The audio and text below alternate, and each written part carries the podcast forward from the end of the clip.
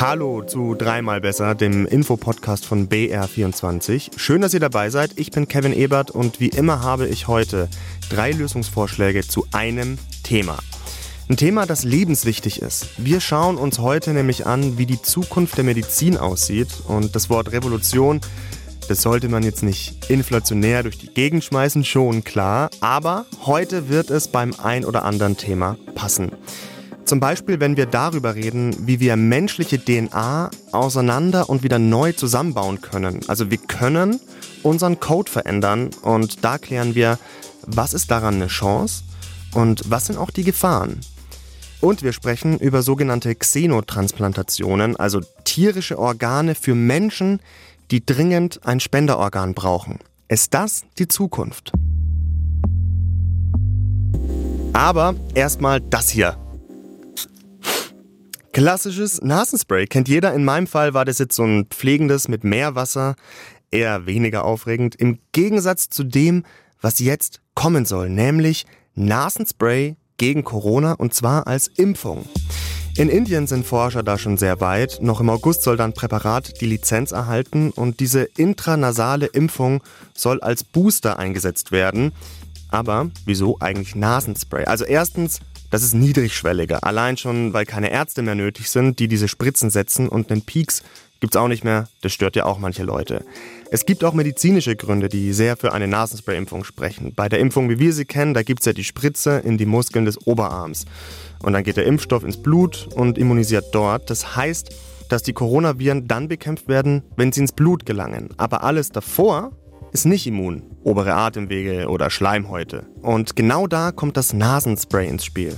Das soll die Impfwirkung da entfalten, wo die Coronaviren ankommen, nämlich in den Nasenschleimhäuten.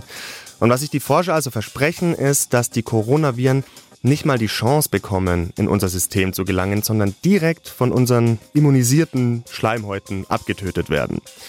Verschiedene Unternehmen auf der ganzen Welt forschen an den Impfnasensprays und immer wieder wird deutlich, in Tierversuchen funktioniert das sehr gut. Bei Versuchen an Primaten oder Menschen sehen Wissenschaftler, dass die Schleimhäute teilweise, ich sage mal, eine zu starke Barriere sind. Also einfach gesagt, dass das Nasenspray da gar nicht durchkommt. Das große US-Unternehmen Ultimoon hat nach einer Testphase mit 80 Personen das komplette Forschungsprojekt einstellen müssen. In Indien beim Unternehmen Bharat Biotech, da sollen alle Testphasen mit einem intranasalen Präparat auch an Menschen vielversprechend sein. Deshalb soll das jetzt schon im August auf den Markt kommen. Das hofft zumindest der Unternehmenschef Krishna Eller, wie er in einem Interview gesagt hat. Bharat Biotech will seinen Nasenspray-Impfstoff auch weltweit verkaufen. Wir haben auch nachgefragt, ab wann der weltweite Vertrieb circa starten soll, bisher aber noch keine Antwort bekommen. Und wie es mit der Forschung in Deutschland aussieht, dazu packen wir euch einen Link in die Show Notes. Gegen manche Krankheiten gibt es aber keine Impfung. Generell kann man zum Beispiel gegen Erbkrankheiten oft wenig machen oder gegen bestimmte Krebserkrankungen. Das sind wir in vielen Fällen noch wehrlos als Menschen. Noch. Es gibt nämlich eine junge Technik, die könnte alles verändern. Ich spreche von Genome Editing, also Genveränderung. Vielleicht kennt ihr das als Genschere oder auch CRISPR und ich finde, es klingt immer so ein bisschen nach Sci-Fi, aber es ist so.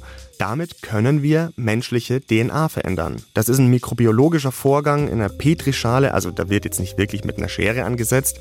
2012 wurde das zum ersten Mal entdeckt von den Forscherinnen Jennifer Doudna und Emmanuel Charpentier und 2020 gab es den Nobelpreis dafür.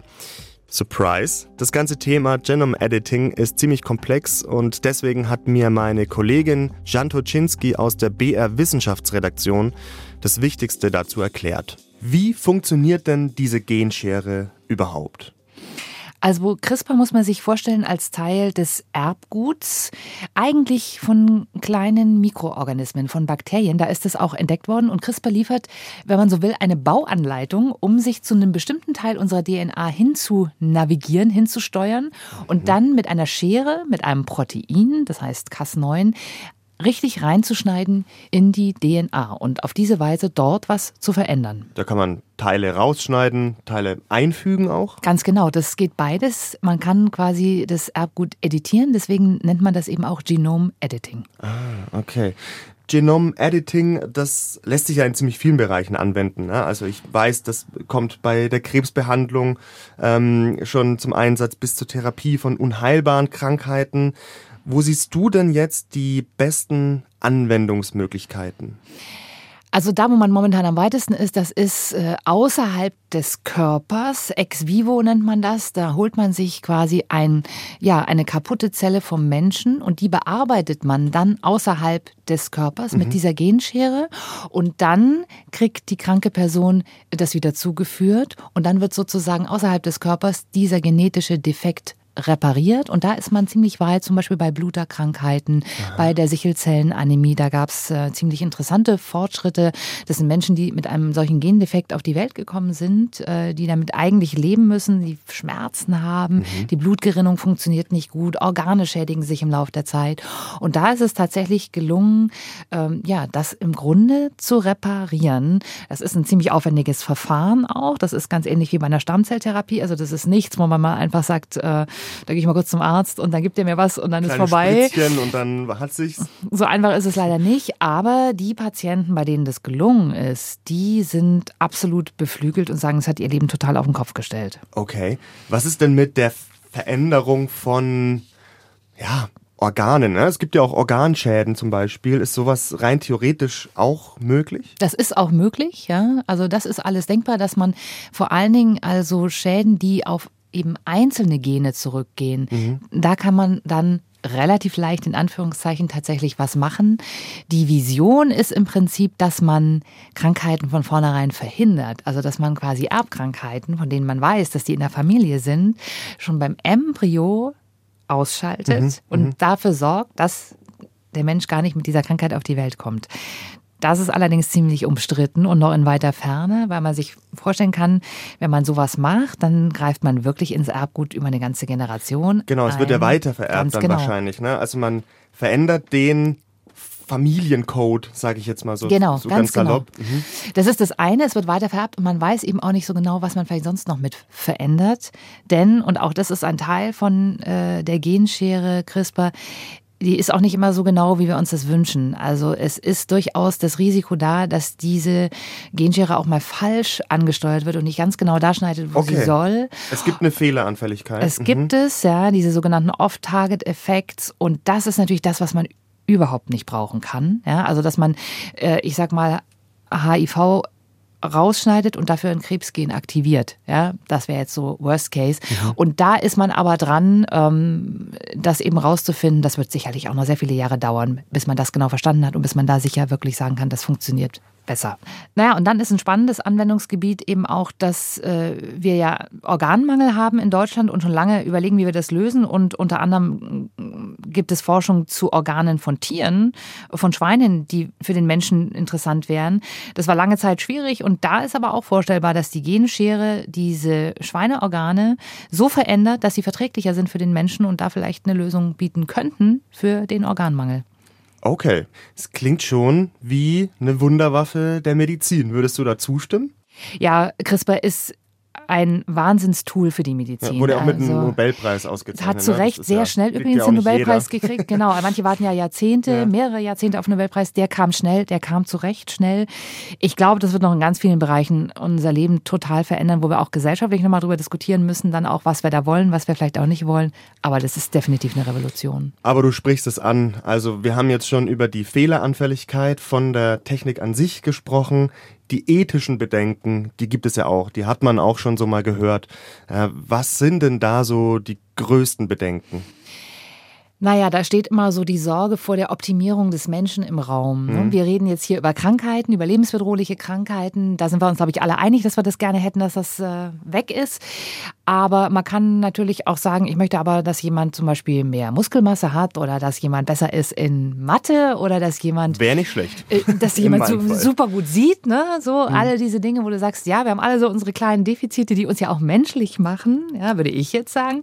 Aber man kann natürlich optimieren. Da gibt es ist immer Luft nach oben. Und das ist aber natürlich äh, im Grunde schon so ein bisschen die Büchse der Pandora, dass man mhm. sagt, ja, wo, wo, wo fängt das an, wo hört das auf? Mhm. Und darüber müssen wir, glaube ich, uns gesellschaftlich sehr klar sein, was wir da wollen und was wir nicht wollen. Mhm. Ist es auch in der Wissenschaftscommunity umstritten, wie weit man da geht? Beispielsweise habe ich mal gelesen, ähm, Gehörlosigkeit, also taube Menschen sozusagen, die würden von sich aus vielleicht nicht unbedingt sagen, dass sie eine Krankheit haben. Die haben eine eigene Sprache, eine eigene Community. Manche Wissenschaftler und manche Mediziner würden dann vielleicht sagen, ja, da könnte man schon äh, das Genome Editing ansetzen. Das ist total interessant, dass du das ansprichst. Es hat was mit Identifikation oder mit Identität zu tun, dass tatsächlich gerade Gehörlose sagen, ja, das gehört eben zu mir, ist ein Teil meiner Identität. Äh, warum soll ich denn das weghaben wollen? Interessant wird es auch bei Fragen, was mache ich denn mit einer Krankheit, von der ich zum Beispiel weiß, ich kriege die, aber ich weiß zum Beispiel gar nicht, wann. Ja? Mhm. Huntington-Krankheit ist zum Beispiel sowas. Ein ganz interessanter Fall ist eine Krankheit, die geht auf ein Gen zurück. Und irgendwann im Laufe deines Lebens entwickelst du diese Krankheit. Mhm. So. Und das ist genetisch vererbt, logischerweise, ja. Und äh, die Menschen sagen, ja, es gehört irgendwie zu meiner DNA, zu meinem Stammbaum, zu meiner Identität. Es gibt auch ein Recht auf Nichtwissen und auf Nichtveränderungen mhm. und auf Unversehrtheit meines Körpers, dass ich da eben nicht einen Eingriff möchte. Das ist aber letztlich wirklich eine ethische Debatte. Ein Mediziner würde immer sagen, na, sowas wollen wir doch auf jeden Fall eliminieren. Aber man kann natürlich auch mit der Identität argumentieren und sagen, es gehört aber zu mir, der Teil, dass ich unfertig bin. Spannende Frage und schwierige Frage. Wie weit darf man da gehen? CRISPR bietet wahnsinnig viele Chancen, aber es ist auch so ein bisschen angsteinflößend, oder? Ich bin gespannt, was ihr zu dem ganzen Thema Genschere denkt. Schreibt uns da gerne eine Mail an dreimalbesser.br.de.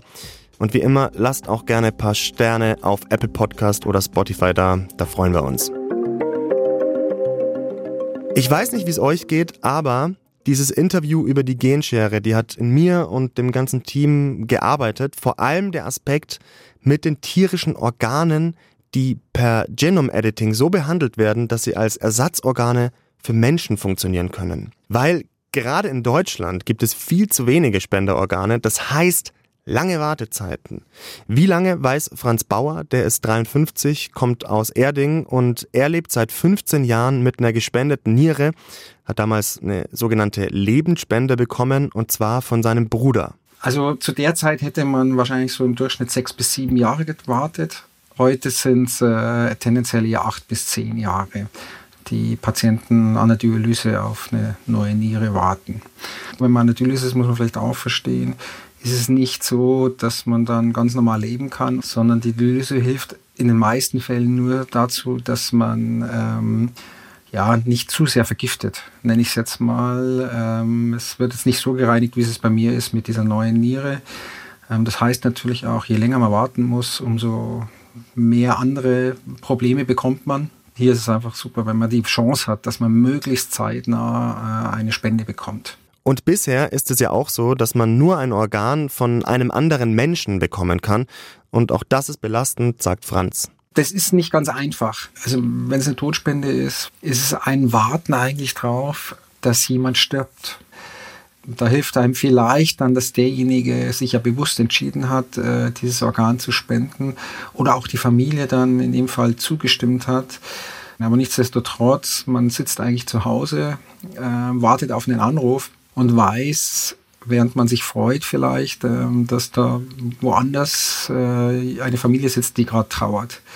Auch bei mir war es so, muss ich sagen, es ist mir nicht leicht gefallen, meinen Bruder zu fragen, weil natürlich ähm, das keine ganz einfache Entscheidung ist. Man fragt ja auch seinen Bruder jetzt in dem Fall, dass er bereit ist, als gesunder Mensch einen Teil herzugeben von sich, den ja die Natur vorgesehen hat, doppelt zu haben, falls mal irgendwo was kaputt geht. Gleichzeitig will man auch so fragen, dass man wirklich das Gefühl hat, es ist eine freie Entscheidung beim Gegenüber. Damit Menschen in Zukunft nicht mehr so lange warten müssen und nicht mehr auf menschliche Spenderorgane angewiesen sind, gibt es jetzt eine Reihe von Ansätzen. Ja, Züchtungen im Reagenzglas, Organe aus dem 3D-Drucker oder eben das Einsetzen von tierischen Organen, die sogenannte Xenotransplantation. Spektakuläres Beispiel war Anfang des Jahres der Amerikaner David Bennett. Der hat zwei Monate mit einem Schweineherz überlebt und er war auch der erste Mensch überhaupt, dem ein Schweineherz eingesetzt wurde.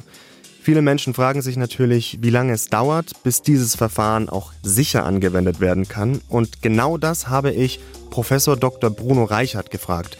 Der ist weltweit einer der renommiertesten Herzchirurgen und er hat in Deutschland in den 80er Jahren die erste Herz-Lungentransplantation durchgeführt. Und Bruno Reichert ist auch bei der Forschung zur Xenotransplantation einer der wichtigsten Antreiber. Wann glauben Sie denn, könnte man vielleicht in Deutschland mit so einer Operation mal rechnen?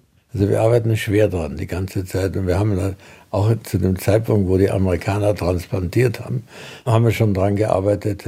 Das nächste ist mal eine Zulassung zu bekommen. In Deutschland ist es das Paul-Ehrlich-Institut und die European Medicines Agency.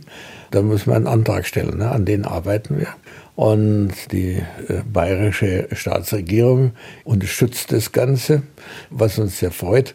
Das kostet einen Haufen Geld natürlich. Und ja, und dann brauchen wir als Gründen der Praktikabilität brauchen wir eigene Schweine. Wir machen das im Moment mit Schweinen, die aus Amerika stammen. Ne? Und die müssen halt menschlich kompatibel gemacht werden. Und daran sind wir gerade am Werkeln. Ne? Und das wird jetzt dann der letzte Versuch und dann können wir Menschen gehen. Ne? Und reden wir da über fünf, zehn, 15, 20 Jahre so circa? Wir reden über zwei Jahre. Und dann glauben Sie, könnte das umgesetzt werden und. Wir arbeiten an der Pilotstudie, wie die ausschauen soll. Äh, wir arbeiten an der Zulassung. Wir hoffen, dass wir diese Schweine in diesem Herbst sehen können schon auf der Welt. Da müssen sie untersucht werden. Dann müssen sie natürlich gezüchtet werden. Im Moment sind sie kloniert. Und in dem Moment, wo wir genügend von diesen Spenderschweinen haben, können wir die letzte Versuchsserie auflegen. Ja. Der Antikörper funktioniert, die eigenen Schweine funktionieren und dann geht's los. Ja. Hm. Wie lange könnte man denn davon ausgehen, hält dann so ein transplantiertes Schweineherz in dem Menschenkörper? Also nach 10 Jahren, 20 Jahren hört es dann auf, auch so zu arbeiten oder wie sieht es da aus? Ich bin sicher, dass es wesentlich länger geht als mit, mit Bennett. Und äh, dann, wenn man keinen Heilversuch macht, dann hat man ja die Chance, Menschen auszusuchen, die ein Herz dringend benötigen, aber im Moment keins bekommen. Die sind dann nicht so eklatant krank wie, wie der Bennett. Warum eigentlich Herzen? Ginge das auch mit anderen Organen, mit einer Niere, einer Leber zum Beispiel? Leber ist schwierig. Die Proteine, die sind schon unterschiedlich zur Schweineproteine. Die Niere ist schon wieder komplizierter, die macht ein, ein Hormon, das ist das Erythropoietin. Und die hat also ein Filterprinzip. Ja. Äh, das filtert was raus und nur zurückresorbieren ist extrem kompliziert. Das sind kleine Kapillaren. Ne? Das Herz ist eigentlich sowas von simpel. Ne? Das ist eine Pumpe, die saugt das Blut an und wirft das Blut wieder aus. Ne? Da sind keine Hormone da oder sonst irgendwas. Ne? Und es ist zwar eine tolle Pumpe, weil ich glaube, kein Techniker kriegt eine Pumpe hin, die über 80 Jahre lang schlägt. Aber es ist, für mich ist es das simpelste Organ im Körper. Und deswegen ist es auch am kompatibelsten. Ich habe immer gesagt, äh, dieses Organ muss als erstes transplantiert werden, weil es so einfach ist. Ja. Okay, mit der Antwort habe ich gar nicht gerechnet. Einfach nur, weil das, das Herz ähm, am schlichtesten ist. Glauben Sie, nach all dem, was Sie jetzt gesagt haben, dass diese Transplantationen, diese Methodik, diese medizinische Technik irgendwann ganz normal ist und ganz viele Menschenleben retten kann? Ja, das glaube ich. Und ähm, Erfolg hat man nur, wenn man simpel ist. Ja? Man muss simpel denken. Ja? Das muss eine Methode sein, die überall leicht nachgemacht werden kann. Und unser Plan ist auch eben, weil das alles so teuer ist, irgendwo in Europa, in Deutschland, einen Schweinestall aufzubauen, von dem dann die Schweine in ganz Europa verteilt werden. Und das dann äh, vor Ort, wo die Chirurgen, äh, die ihre Patienten haben, das dann einbauen, nach unseren Regeln natürlich und unter unserer Kontrolle. Aber im Prinzip sind es die Methoden einer Herztransplantation, so wie sie jeden Tag stattfindet etwa. Und wenn ich Sie jetzt fragen würde, Ist das die Zukunft der Transplantation, was Sie gerade beschrieben haben? Dann sagen Sie? Ja. Also Bruno Reichert ist ganz klar überzeugt und der kann auch ganz konkrete Angaben machen. Das hat mich fast überrascht, ehrlich gesagt. Also in zwei Jahren die erste OP dieser Art in Deutschland. Kommen wir nochmal zu Franz Bauer. Der hält viel von den Möglichkeiten, die es jetzt gibt und er sagt, wenn er die Wahl gehabt hätte, dann hätte er sogar lieber so ein künstlich erzeugtes Organ genommen, weil dann kein anderer für ihn etwas hätte hergeben müssen. Aber ethische Bedenken, und zwar gerade sowas wie diese Schweinefarm, von der Bruno Reicher da erzählt hat, das macht Franz natürlich auch nachdenklich. Grundsätzlich sind Tiere Lebewesen, die wir eigentlich anders behandeln sollten, als wir sie oft behandeln. Und die Frage sich natürlich schon stellt, bauen wir damit eine Industrie auf, dass wir extra Tiere züchten, die vielleicht vorzeitig äh, töten, um Organe zu haben. Auch ist es eigentlich fair, Tiere zu benutzen für sowas, wenn die Menschen auch helfen könnten? Muss man nicht erst die Anstrengungen größer machen, dass es mehr Organspender gibt? So, wie seht ihr das? Schreibt uns dazu gerne eine Mail an dreimalbesser.br.de. Natürlich auch gerne, falls ihr weitere Lösungsansätze kennt, die die Medizin der Zukunft mitgestalten können. Das ist ja ein mega weites Feld, das muss man schon mal sagen. Und ich finde es auch ein super spannendes Feld. Spannend könnte für den einen oder anderen auch der Podcast Die Lösung sein. Das ist ein Psychologie-Podcast, den machen die BR-Moderatorin Verena Fiebiger und der Psychotherapeut Sina Hagiri. Die Lösung gibt es in der ARD-Audiothek und überall, wo es Podcasts gibt. Den Link packen wir euch in die Show Notes. Und das war's von uns diese Woche. Meine Redakteurin Denise Lappöck, mein Redakteur Fabian Herrmann und ich wünschen euch noch eine gute Zeit. Und wir hören uns dann nächsten Freitag wieder mit drei Ideen zu einem neuen Thema. Bis dann.